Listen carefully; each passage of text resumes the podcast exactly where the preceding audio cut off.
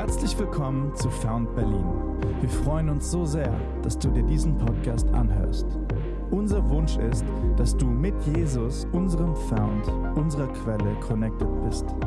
Der einzigen Quelle, die dich wirklich erfüllen wird. Hey, wir beten, dass diese Predigt dich ermutigt, dich näher an Jesus sein Herz zieht und wir freuen uns, diese Zeit gemeinsam mit dir zu verbringen. Viel Spaß! Advent ist ja so eine Vorbereitungszeit. Und oft sehen wir Advents wie so eine Vorbereitungszeit für Heiligabend, vielleicht so für diese Spekulatius, Weihnachtszeit mit der Familie. Aber wie wäre es, wenn wir Advent als eine Vorbereitungszeit für nächstes Jahr sehen? Irgendjemand schon Jahresplanung für nächstes Jahr so ein bisschen? Wenn du in einem Unternehmen unterwegs bist, bestimmt. Es wäre schlecht, wenn nicht, wenn dein Unternehmen noch nicht über nächstes Jahr nachgedacht hat. Get out of there. Auf jeden Fall, äh, hier ist aber die Sache, wenn wir in unserem Leben noch nicht über nächstes Jahr nachgedacht haben, auch schwierig. Dein Leben ist wertvoller als das Unternehmen. Und ich frage mich, ob wir, ob wir mit derselben Intentionalität unser Leben angehen, wie viele Unternehmen das machen, mit Planung und wir, was wollen wir erreichen und all diese Sachen. Und ich bin nicht hier, um dir einen Zielsetzungsworkshop zu geben, aber ich bin hier, um uns aufzuwecken zu der Realität, dass bald das nächste Jahr startet. Und ich glaube, dass Gott so viel mehr in deinem nächsten Jahr machen will, wie du dir das jetzt gerade vorstellen kannst. Das heißt, ich wünsche mir als Pastor dir zu helfen, Headstart zu haben dieses Jahr. Klingt das gut? Wie viele von euch lieben Vorsätze? Irgendwelche Leute, wie viele, oder frage ich anders, lieben Vorsätze, die wenigsten, weil die wenigsten von uns halten es dran. Wie viele von euch haben schon mal einen Vorsatz gemacht? Aha, here we go. Okay. Ähm, ich habe eine spannende Statistik herausgefunden. Statista hat aus dem Jahr 2018 Folgendes herausgefunden. 44 Prozent der Befragten geben an, dass sie ihre Neujahresvorsätze nach einem Monat bereits aufgegeben haben. Das heißt, die Hälfte von uns, wir nehmen uns was vor, einen Monat später schmeißen wir es wieder aus dem, aus dem Fenster. Wisst ihr, was der schlechteste Moment ist, ins Gym zu gehen? Januar. Ab Februar überhaupt kein Problem mehr. Ab Februar musst du nicht mehr warten, aber Januar stehst du Schlange. Warum? Irgendwas in uns ist es, wir wollen uns verändern, oder? Die Tatsache, dass du hier sitzt, sagt mir, du wünschst dir, dass dein Leben erfüllter wird. Entweder geistlich, vielleicht siehst du dich auf einer spirituellen Reise oder du wünschst dir einfach als Person besser zu werden, was auch immer dein Ding ist. Aber Gott hat irgendwie was in uns reingelegt, dass wir uns eigentlich wünschen, dass Verbesserung in unser Leben kommt, oder? Ich habe noch nie eine Person getroffen, die gesagt hat, boah, für nächstes Jahr wünsche ich mir so richtig, dass es so rückwärts geht. Ich will einfach mehr wiegen, Außer jetzt Muskelmasse, das ist schon mal passiert bei Joni, als ich mit Joni geredet habe, er will mehr Muskelmasse haben für nächstes Jahr. Aber ansonsten ist so, ich will, ich will einfach mehr Schokolade essen nächstes Jahr und halt einfach auch weniger Freunde haben. Und ich wünsche mir auch, also ich habe auch bald noch so ein Gespräch mit meinem Boss und äh, ich hoffe einfach, es gibt eine Gehaltskürzung. Das habe ich noch nie erlebt. Warum? Weil Gott dich geschaffen hat für mehr. Aber ich habe mich gefragt, auch ganz ehrlich, die Message ist mindestens genauso für mich wie für dich. Ähm, erwarte ich überhaupt viel für nächstes Jahr? Oder bin ich so, pff, die letzten Jahre waren echt krass, ich will einfach mal so ein normales Jahr. Vielleicht stresst es dich sogar, dass ich über nächstes Jahr rede. Du denkst so, Bro, ich hoffe irgendwie dieses Jahr beenden zu können. Und ich weiß noch gar nicht über nächstes Jahr, was, was kommt. Ich hoffe, du willst jetzt nicht, dass ich mir Ziele setze. Keine Sorge. Aber ich will an den Dingen gemeinsam mit dir schrauben, die dich vielleicht hindern, überhaupt mit einer positiven Haltung ins nächste Jahr zu gehen. Ich will dir helfen, dass wir gemeinsam als Kirche ins nächste Jahr gehen, so als wäre Jesus wirklich auferstanden und gekommen. Und nicht so, als wäre es noch ein Rätsel, ob das passieren wird. Der Titel von meinem Gedanken heute ist folgender, wie du dich 2024 nicht mehr zurückhalten lässt. Wie du dich nicht mehr zurückhalten lässt. John C. Maxwell hat Folgendes gesagt, der Geist ist die Steuerzentrale des Lebens, unser Denken bestimmt unser Handeln. Augustinus von Hippo, ein äh, nicht Happy Hippo, sondern ein Heiliger aus äh, dem dritten Jahrhundert, hat Folgendes gesagt: Lass nicht zu, dass die Welt dich verändert, sondern verändere die Welt durch die Erneuerung deines Denkens. Ich fand es so interessant, mir Gedanken zu machen über nächstes Jahr, auch über uns als Kirche. Und ich habe mir die Frage gestellt, was hindert uns daran, ein erfolgreiches, erfülltes, voller Glauben, Hoffnung und Liebe vollgepacktes Jahr 2024 zu erleben. Und ich bin zu folgendem Schluss gekommen. Ich glaube, dass das, was uns auffällt, das zu erleben oder überhaupt zu erwarten, ist unser Denken. Wie komme ich darauf? Römer 12, Vers 1 bis 2 steht folgendes. Ich habe euch vor Augen geführt, Geschwister, wie groß Gottes Erbarmen ist. Die einzige angemessene Antwort darauf ist die, dass ihr euch mit eurem ganzen Leben Gott zur Verfügung stellt und euch ihm als ein lebendiges und heiliges Opfer darbringt, an dem er Freude hat. Das ist der wahre Gottesdienst und dazu fordere ich euch auf. Das ist der wahre Gottesdienst, uns mit ihm, uns, unser Leben Jesus hinzugeben. Das ist der wahre Gottesdienst. Das ist auch ein Gottesdienst hier gerade. Der wahre Gottesdienst ist dein Leben für Jesus. Aber wie kann das aussehen? Wie können wir wirklich Veränderung erleben? Vers 2. Richtet euch nicht länger nach den Maßstäben dieser Welt, sondern lernt in einer neuen Weise zu denken, damit ihr verändert werdet und beurteilen könnt, ob etwas Gottes Wille ist, ob es gut ist, ob Gott Freude daran hat und ob es vollkommen ist. Ist das nicht krass? Hier ist der Schlüssel für ein verändertes 2024. Es ist nicht ein neues Gadget. Ich, ich spare manchen von euch viel Geld. Du denkst vielleicht, das neueste iPhone wird dir helfen, ein besseres und erfolgreiches nächstes Jahr zu haben. Ich mag iPhones sehr gerne, aber das wird dir nicht helfen. Du denkst vielleicht die neuen Laufschuhe. Dann wirst du so richtig fit sein. Oder der Urlaub, den du dir gewünscht hast. Alles schöne und gute Dinge. Aber wenn dein Denken so bleibt wie im letzten Jahr, wird dein nächstes Jahr nicht anders aussehen. Weil dein Verhalten folgt deinen Gedanken. Lass mich dir deutlich machen, wie ich das meine. Wenn ich denke, keiner mag mich, und manche von euch sind mit diesem Gedanken in diesen Raum gekommen, dann wirst du jede einzelne Situation auch so bewerten, die ansatzweise in die Richtung geht. Das ist psychologisch bewiesen. Ich kann ja auch Bibelstellen dafür nennen, aber ich will einfach, dass wir dieses Konzept jetzt erstmal verstehen. Du bist reingekommen und eine Person stand vor dir und hat gesagt, hey, herzlich willkommen. Und du dachtest, was für ein Fake-Smile ist das? Der kann, die Person kann gar nicht so freundlich sein. Und dann war eine Person, die dir nicht Hallo gesagt hat, weil sie gerade auf ihr Handy geguckt hat, gesagt, siehst du, ich bin hier nicht willkommen. Ich bin nicht gewollt. Dann bist du reingekommen und niemand hat dich zum Platz geführt. Es tut mir sehr leid, wenn das deine Erfahrung war. Da arbeiten wir dran. Und dein, dein Gedanke war, hey, ist hier überhaupt ein Platz für mich? Die Antwort ist ja. Die Antwort, die Person, die am Handy war, hat vielleicht gerade irgendeine Nachricht von der Family bekommen und musste deswegen noch schnell eine Sache klären. Es hatte nichts mit dir zu tun, aber wenn deine Wahrnehmung ist, ich bin nicht gewollt, ich bin nicht geliebt, ist das das, wie du es erleben wirst.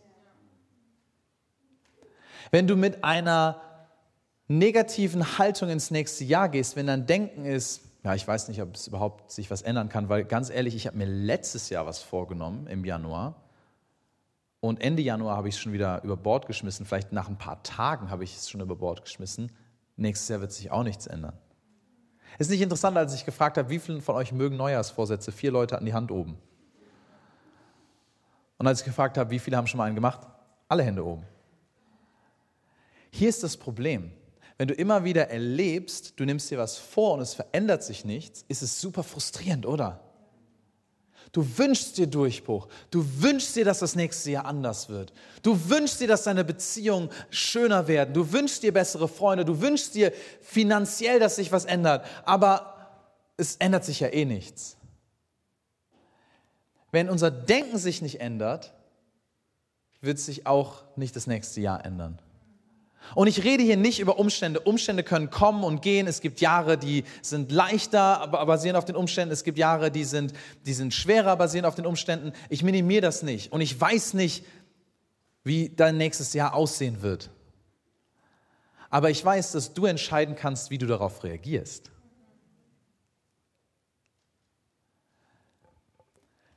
Ich habe mir darüber Gedanken gemacht, wie Jesus wohl sich vorbereitet hat im Advent. Also was ich damit meine ist, wir feiern ja Advent, weil wir glauben, Jesus ist auf die Welt gekommen. Vor 2000 Jahren und ein paar zerquetschten. Und Advent ist eine Vorbereitungszeit für uns auf Weihnachten. Aber wie hat Jesus sich vorbereitet? Hast du dir darüber schon mal Gedanken gemacht? Jesus war ja im Himmel. Wie hat er sich darauf vorbereitet? Was waren seine Gedanken? Was hat Jesus gedacht, dass er so einen bescheidenen Move macht und in so einer Krippe landet? Warum macht er das?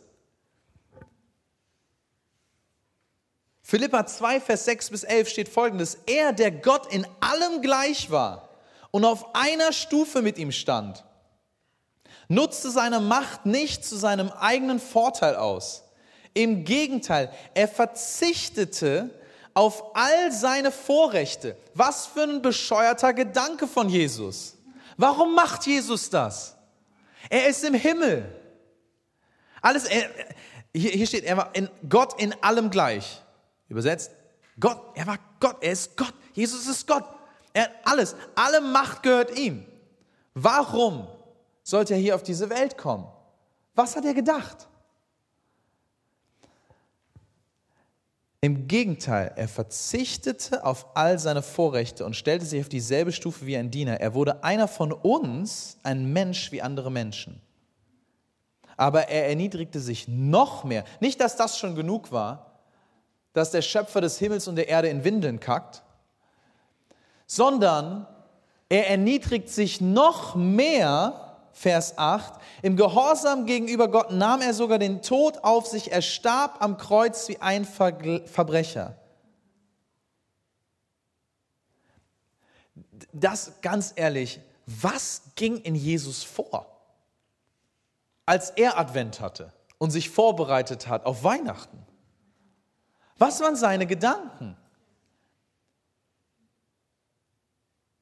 Ich kann das überhaupt nicht begreifen. Und 1. Korinther 2, Vers 16 passt dazu. Da steht folgendes. Es heißt ja in der Schrift, wer hat jemals die Gedanken des Herrn ergründet? Wer wäre je imstande, ihn zu belehren? Und so ist es, wie ich mich fühle mit Jesus. Ich denke so, was hast, was hast du gemacht? Warum? Was waren deine Gedanken? Und die, der Vers 1. Korinther 2, Vers 16 geht aber weiter. Und jetzt ist ein entscheidender Moment in meiner Message für dich. Da steht folgendes, wir jedoch haben den Geist Christi bekommen, sodass uns seine Gedanken nicht verborgen sind. Lass mich das kurz erklären. Wir haben den Geist Christi bekommen. Wir glauben, dass in dem Moment, wo du sagst, Jesus, ich, ich glaube, dass du für mich gestorben und auferstanden bist. Ich, ich will nicht länger selber versuchen, für mich zu leben, sondern ich will, dass du Herr in meinem Leben bist. In dem Moment, wo du diese Entscheidung getroffen hast, sagt die Bibel, dass sein Geist, der Heilige Geist, crazy, was wir glauben, der Heilige Geist in dir lebt. Die, die Bibel sagt in Römer, derselbe Geist, der Jesus von den Toten auferweckt hat, lebt jetzt in dir. Und dann diesen Vers zu lesen mit dem Verständnis, wir jedoch haben den Geist Christi bekommen, sodass uns seine Gedanken nicht verborgen sind. Wenn man in den Urtext guckt, was da steht, äh, wörtlich übersetzt ist, wir jedoch haben das Denken Christi. Woraufhin ich mich frage, wirklich? Wenn ich jetzt zu dir komme mit so einem Ultraschallgerät, oder mit einer MRT-Maschine und deine, in deine Gedanken gucken kann.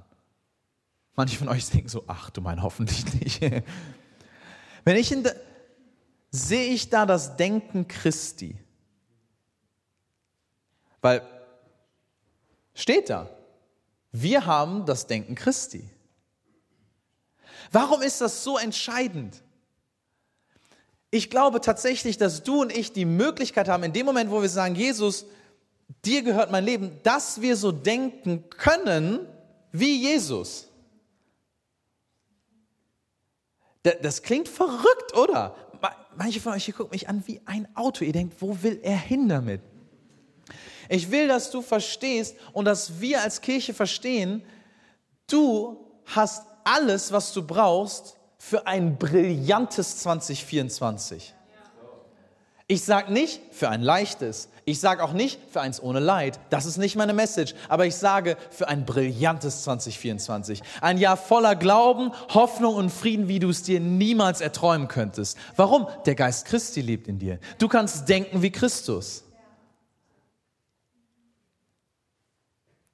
Du kannst denken wie Christus. Was hat, was hat Jesus gedacht? Hier ist, was er nicht gedacht hat. Er hat nicht an sich gedacht sondern er hat an dich gedacht. Deswegen war seine Adventszeit die Zeit, wo er darüber nachgedacht hätte, hey, der Typ in der vierten Reihe an dem Sonntag, am 10. Dezember 2024, für ihn habe ich das gemacht. Für die Single Mom, die so überfordert ist, die keine Hoffnung mehr sieht, für sie bin ich gekommen. Für dich. Jesus Denken geht um dich, weil er dich liebt. Und ich glaube tatsächlich, der Schlüssel für ein 2024, in dem du dich nicht zurückhalten lässt, ist nicht ein toller Trick, wie man smart Ziele setzen kann oder wie du die drei besten Habits in deinem Leben etablieren kannst. Alles schön und gute Sachen. Sondern ich glaube, wenn du ein 2024 erleben willst, in dem du dich nicht zurückhalten lässt, dann denk wie Jesus. Denk wie Jesus.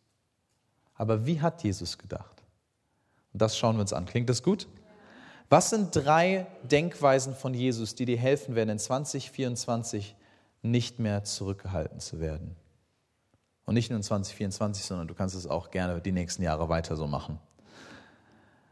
Ich glaube wirklich, die Grundlage, eine der wichtigsten Denkweisen Jesus ist folgende, das ist mein erster Punkt, ich bin geliebt.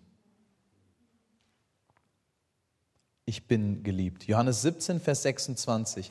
Ich habe ihnen deinen Namen offenbart und werde es auch weiterhin tun, damit die Liebe, mit der du mich geliebt hast, das sagt Jesus hier, auch in ihnen ist. Ja, damit ich selbst in ihnen bin. Jesus wusste, er ist geliebt. Du denkst vielleicht, ja, Silas, schön und gut. Was hat das mit mir zu tun? Ich finde es super interessant. Eine der berührendsten Stellen aus meiner Perspektive in der Bibel ist, wo Gott der Vater mit seinem Sohn Jesus spricht und wo, wo, wir, wo wir die Worte aufgeschrieben haben in der Bibel und hören, dadurch mithören können, was, was Gott der Vater zu seinem Sohn sagt. Soll ich euch mit reinnehmen in die Situation? Seid ihr gespannt? Was sagt er? Matthäus 3, Vers 16. In dem Augenblick, als Jesus nach seiner Taufe aus dem Wasser stieg, öffnete sich über ihm der Himmel und er sah den Geist Gottes wie eine Taube auf sich herabkommen. Und aus dem Himmel sprach eine Stimme, dies ist mein geliebter Sohn, an ihm habe ich Freude. Dies ist mein geliebter Sohn, an ihm habe ich Freude. Ist das nicht spannend? Warum sagt Gott der Vater das zu seinem Sohn Jesus? Warum? Jesus war zu dem Zeitpunkt Mensch und ich glaube, es war wichtig für Jesus, dass er daran erinnert wird. Noch viel wichtiger, dass du und ich daran erinnert werden. Vielleicht hast du das noch nie verstanden, vielleicht wurde es dir auch noch nie gesagt, dann ist es eine, mir eine Ehre, dir das zum ersten Mal zu sagen. Du bist bedingungslos geliebt. Bedingungslos geliebt. Es gibt nichts, was dich von Gottes Liebe trennen kann. Er liebt dich bedingungslos. Wie krass ist das? Ganz ehrlich, wie würde dein 2024 aussehen, wenn du weißt, ich bin geliebt? Wenn das eine Grundlage für dein Denken ist, ich bin geliebt. Wenn nicht die erste Herausforderung in 2024 diese Wahrheit direkt in Frage stellen kann. Manche von uns, wir fühlen uns geliebt in einem schönen Worship-Moment hier, wenn Joni uns brillant leitet und wir singen Gott der Wunder. Ja, danke Gott für deine Liebe. Und dann kommt eine Nachricht in unsere Inbox, die wir nicht so erwartet haben. Und der erste Gedanke ist, bin ich eigentlich wirklich geliebt? Lass uns real sein, ihr Lieben. Mein Wunsch ist nicht, dass wir eine Kirche bauen, die, die nur darauf basiert, dass wir Hammer Worship an einem Sonntag haben. Wir werden viel da rein investieren und wir lieben Gottes Gegenwart. Aber mein Wunsch ist, dass du mit der gleichen Sicherheit von Gottes Liebe für dich montags morgens aufwachen kannst und donnerstags abends ins Bett gehen kannst und Samstag morgens wieder aufstehen kannst. 2024 kann ein Jahr für dich sein, wo dein Denken sagt, ich bin geliebt. Wo du nicht anfängst, Dinge zu tun, damit du geliebt wirst. Weil du weißt, ich bin schon geliebt. Der beste Time-Management-Tipp für 2024, lass die Dinge sein, die du nur tust, um geliebt zu werden. Wow, für manche von uns wurde der Kalender ziemlich leer weil wir so viel Zeit und Energie damit verschwenden, so die Anerkennung zu bekommen oder die Liebe zu bekommen von Leuten, wo wir eigentlich gar nicht die Liebe wollen, aber wir wollen das Gefühl, wie auch immer. Aber wenn wir verstehen, ich bin geliebt, ändert sich unser Leben radikal in 2024. Amen. Wie würdest du 2024 anders leben, wenn du wirklich wüsstest, ich bin geliebt? Das Zweite, was Jesus denkt, ist, es geht nicht um mich. Es geht nicht um mich. Lass mich nochmal den Vers vom Anfang äh, zitieren, Philippa 2,6. Er, der Gott in allem gleich war und auf einer Stufe mit ihm stand, nutzte seine Macht nicht zu seinem eigenen Vorteil. Zu wessen Vorteil denn? Zu deinem. Jesus hat nicht über sich nachgedacht, sondern über dich nachgedacht, damit du nicht über dich nachdenken musst. Hier ist ein, ein, ein Trick, wie 2024 dein Leben deutlich größer wird, wenn du nicht nur auf dich selbst fokussiert bist. Mochtet ihr meine Choreo? Das hat mir meine Frau vorher gezeigt. Das ist nämlich Tänzerin. Ne, Schatz? Ist sie wirklich? Manche von euch glauben mir nicht, aber ich frage mich, ob manchmal unser Leben viel kleiner ist, als es eigentlich sein müsste, weil wir denken, es geht um mich. Einer der besten Wege, wenn du mit Jesus unterwegs bist, das zu gucken, ist, ähm, sich sein eigenes Gebetsleben an, anzuschauen. Wenn Gott all deine Gebete erhören würde, ändert sich nur dein Leben zum Positiven oder das Leben der Menschen um dich herum? Ändert sich nur dein Kontostand oder ändert sich die Wirtschaft in Deutschland?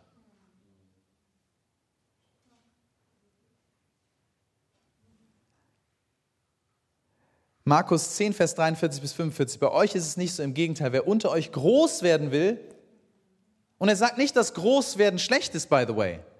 Einfluss zu haben, Erfolg zu haben, ein erfülltes Leben zu leben, das ist nicht das, was, was Jesus hier verneint. Er sagt nur, wer das werden will, soll den anderen dienen. Wer unter euch der Erste sein will, soll zum Dienst an allen bereit sein. Denn auch der Menschensohn ist nicht gekommen, um sich dienen zu lassen. Was hat Jesus gedacht? Nicht, ich will mir dienen lassen, sondern ich diene. Sondern um zu dienen und sein Leben als Lösegeld für viele zu geben. Hier ist aber die Sache, Jesus wie kannst du und wie kann ich und wie, wie hat Jesus so ein, ein Denken gehabt? Fancy ausgedrückt, Mindset. Wie konnte Jesus so ein Mindset haben, wo es nicht nur um ihn selbst geht? Ich glaube, weil er wusste, dass dieser erste, diese erste Denkweise wahr ist, ich bin geliebt. Wenn du wirklich weißt, ich bin geliebt, dann kann ich mich auf andere fokussieren. Dann wird meine Welt plötzlich größer. Dann drehen sich meine Gedanken nicht immer nur im Kreis um meine Probleme, was eine Definition von Anxiety ist, by the way. Und wir denken, um das da rauszukommen, müssen wir uns nur noch mehr auf uns selber fokussieren. Und ich möchte nicht deine Herausforderungen kleinspielen. Glaub mir, aus eigener Erfahrung weiß ich, wie es ist, sich ständig um sich selbst zu drehen und aus Gedankenmustern nicht mehr rauszukommen. Aber ich weiß, was mir geholfen hat, und ich weiß, wenn ich die Bibel anschaue, ist nicht, dass ich einfach mehr auf mich selber schaue. Ja, ich mach, ich gehe in Therapie und ich möchte dich ermutigen, hol die Hilfe. Aber wenn das dich dazu führt, einfach nur immer wieder weiter auf dich zu schauen, anstatt auf andere Menschen, wird deine Welt immer nur weiter klein bleiben. Was kannst du in 2024 machen, um anderen Menschen zu dienen? Hey, wie können wir gemeinsam als Kirche unserer Stadt dienen? Hey, es wird nicht nur die Menschen gesünder machen, denen wir dienen, sondern es wird auch uns gesünder machen, die dienen. Was hat das größte Potenzial, dich in 2024 abzuhalten, dein bestes Leben zu leben? Das ist eine gute Frage, oder? Lass uns mal hier kurz auf Pause drücken. Was hat das größte Potenzial, dich 2024 am meisten abzuhalten, dein bestes Leben zu leben?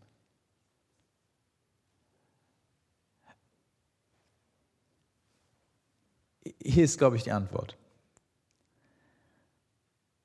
Das größte Potenzial hat, dass du denkst, bei deinem besten Leben geht es um dich und nicht um andere. Und das ist ein kleiner Check vielleicht. Als ich das gerade gesagt habe, dein bestes Leben, an was hast du gedacht? Was ging in deinem inneren Kino vor? Ging es um dich? Da ging es auch um andere. Gott sei Dank ging es Jesus nicht um sich, sondern um dich. Und wenn wir sagen, wir wollen Jesus ähnlicher werden, dann sollte unsere Herzenshaltung, unser Blick auch mehr und mehr in diese Richtung gehen. Wie würdest du 2024 anders leben, wenn du wirklich wüsstest, ich bin geliebt? Es geht nicht um mich. Und das Dritte ist, nichts ist unmöglich. Nichts ist unmöglich. Sag mal zu deinem Nachbarn, hey, nichts ist unmöglich. Ja, das, war, das war so ein Verhaltenes. Nichts ist unmöglich. Okay. Ähm, wie viele von euch lieben es, laufen zu gehen? Irgendjemand im Raum lau laufen? Okay, okay, okay. Ein paar Läufer-Buddies, sehr gut, sehr gut. Ähm, ich, ich liebe es, laufen zu gehen. Ähm, und eine, eine Sache, die ich am Laufen liebe, ist, man sieht seine Zeit und man kann seine Kilometerzeit verbessern und so. Wisst ihr, wie ich es meine? Das spielt genau in meine Persönlichkeit äh, rein. Und eines, eine der für mich inspirierendsten Stories, ähm, die mir geholfen hat, mal zu pausieren und nachzudenken, wo ich vielleicht wie so Blockaden in meinem Leben habe, die mich aufhalten, ist äh, eine Story, wo es um die Vier-Minuten-Meile geht. Here we go, ich lese es euch mal vor. Die Geschichte der Vier-Minuten-Meile ist eine legendäre und bedeutende Entwicklung im Laufsport. Bis in die Mitte des 20. Jahrhunderts galt es, galt es als eine physiologische Grenze, dass ein Mensch nicht in der Lage sei, eine Meile in weniger als vier Minuten zu laufen. Ärzte haben gesagt, Wissenschaftler haben gesagt, es ist dem menschlichen Körper nicht möglich, eine Meile in unter vier Minuten zu laufen. Es geht einfach nicht.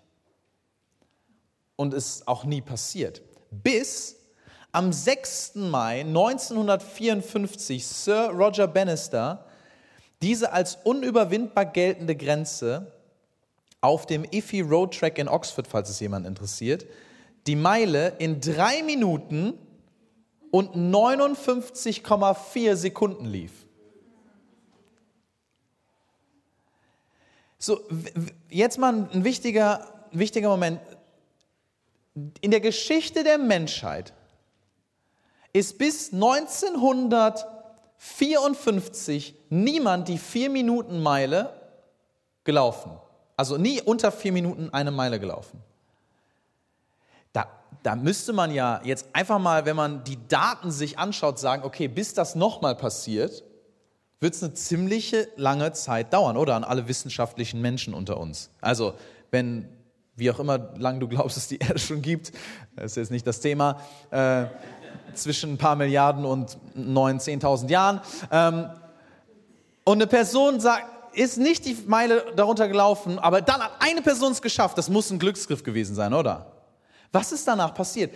W wann schätzt ihr, ist dieses Wunder nochmal passiert? Richtig, vier Wochen später.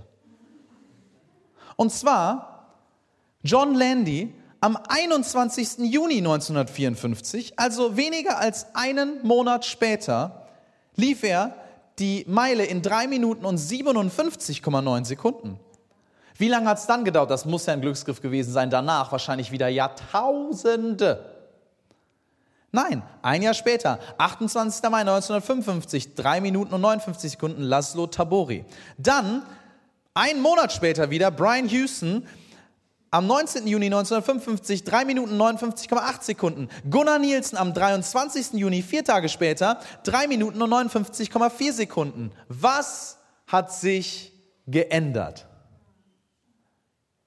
Gab es plötzlich neue Läufer auf der Erde? Gab es neue Schuhe? Nein, was sich geändert hat, ihr Lieben, ist das Denken der Läufer. Bis Roger Bannister dachte man, es ist nicht möglich. In dem Moment, wo gedacht wurde, es ist möglich, hat sich geändert, was möglich war. Wo denkst du, es ist nicht möglich? Welche Bereiche in deinem Leben sind immer noch klein, basierend auf den Erfahrungen deiner Vergangenheit? Vielleicht hast du schon mal eine Beziehung gehabt, die schmerzlich geändert ist. Was du gelernt hast, ist, oh, wenn ich bis zu dem Level an Nähe zulasse, dann werde ich wieder nur verletzt. Deswegen will ich gar nicht mehr dieses Level an Nähe zulassen. Ja, mir wurde mal gesagt, aus mir wird eh nichts, deswegen wird auch aus mir eh nichts. Ja, dieses Wunderding, Gott spüren, Gott fühlen auch. Es gibt ja Leute, die fühlen Gott. Habt ihr das schon mal gehört? Die fühlen ihn. Ist nichts für mich. Ich bin eher so der theoretische Typ. Vielleicht ist es nicht, vielleicht ist nicht Gott das Problem, sondern unser Denken.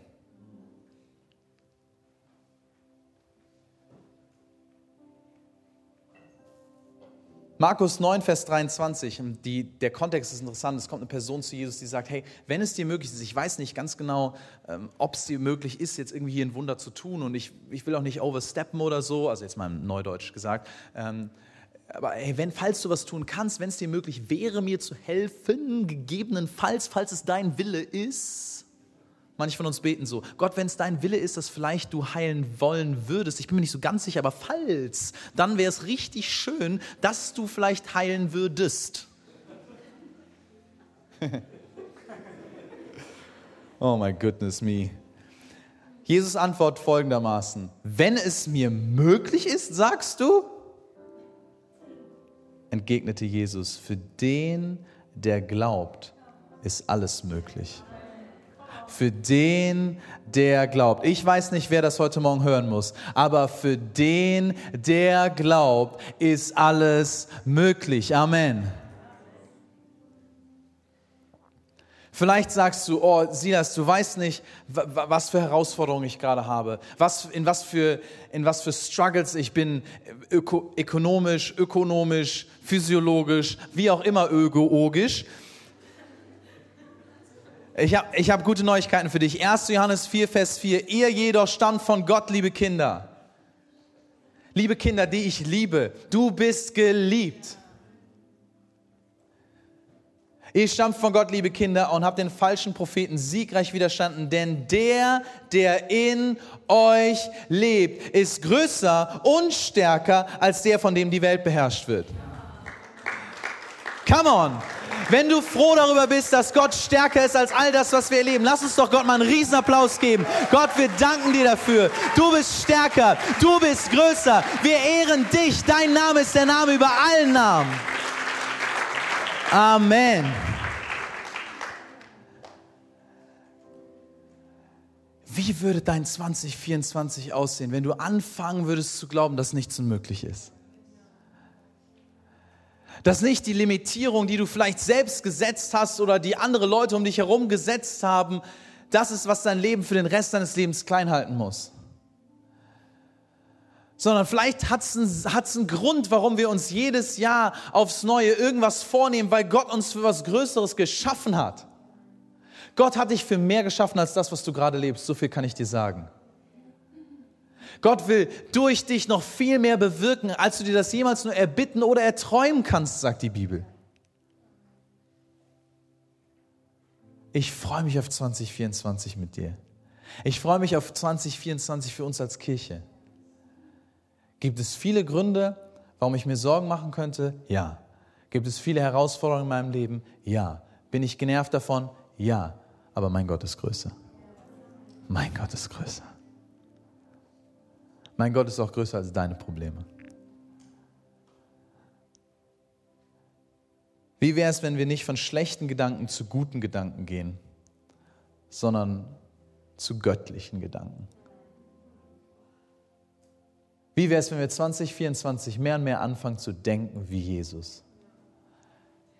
Hey, und darf ich an der Stelle ganz kurz nochmal einen Plug machen für Night College? Weil hier ist die Sache, dein, wenn dein Denken sich ändert, wird sich dein Leben ändern. Und ich rede nicht von Positive Thinking, sondern ich, denke, ich rede von einem, einer Art zu denken, wie das in Römer steht. Lerne in einer neuen Weise zu denken, in einer göttlichen Weise zu denken, damit ihr verändert werdet. Hey, vielleicht ist es nicht das nächste Self-Help-Book, sondern ein göttliches Verändern deiner Gedanken was das beste Investment in Anfang 2024 sein wird, um wirklich einen Unterschied zu erleben im nächsten Jahr. Wie würdest du 2024 anders leben, wenn du wirklich wüsstest, ich bin geliebt, es geht nicht um mich und nichts ist unmöglich? Hey, und wodurch wird das Ganze passieren? Hey, durch, durch Gottes Kraft. Nur, du hast ja eigentlich schon das Denken Christi. Haben wir ja schon rausgefunden. Das heißt, ich bin nicht hier, um dir ein neues Denken irgendwie in dein Gehirn zu bekommen, sondern wenn du mit Jesus unterwegs bist, hast du eigentlich das Denken Christi, ich bin hier, um dich daran zu erinnern. Für die meisten von uns war das, was ich gerade gesagt habe, nicht neu, oder? Sind wir mal ganz ehrlich. Ich habe nicht irgendwelche fancy theologischen Konzepte ausgepackt, um dich zu beeindrucken. Ich wollte dich nur daran erinnern, was es bedeutet, Sohn oder Tochter des Höchsten zu sein. Wie wäre es, wenn du ab jetzt anfängst, morgens, wenn du duschst, also ich weiß nicht, ob du jeden Morgen duschst, aber ich hoffe relativ regelmäßig. Wie wäre es, wenn, wenn du duschst, anstatt nur zu genießen, dass das warme Wasser so deinen Rücken runterprasselt und dann der Moment, wo man so seinen Kopf unter den Duschkopf, oh, kennt ihr das? Herrlich. Wie wäre es, wenn du nicht nur den Moment genießt, sondern auch dich daran erinnerst, ich bin geliebt. Es geht nicht um mich. Das Wasser wird ein bisschen kälter. Und nichts ist unmöglich. Ich bin geliebt. Es geht mich nicht, nicht um mich. Und nichts ist unmöglich. Alleine wenn du jeden Morgen dir das bewusst machst, und das einfach mal anfängst auszusprechen über dein Leben.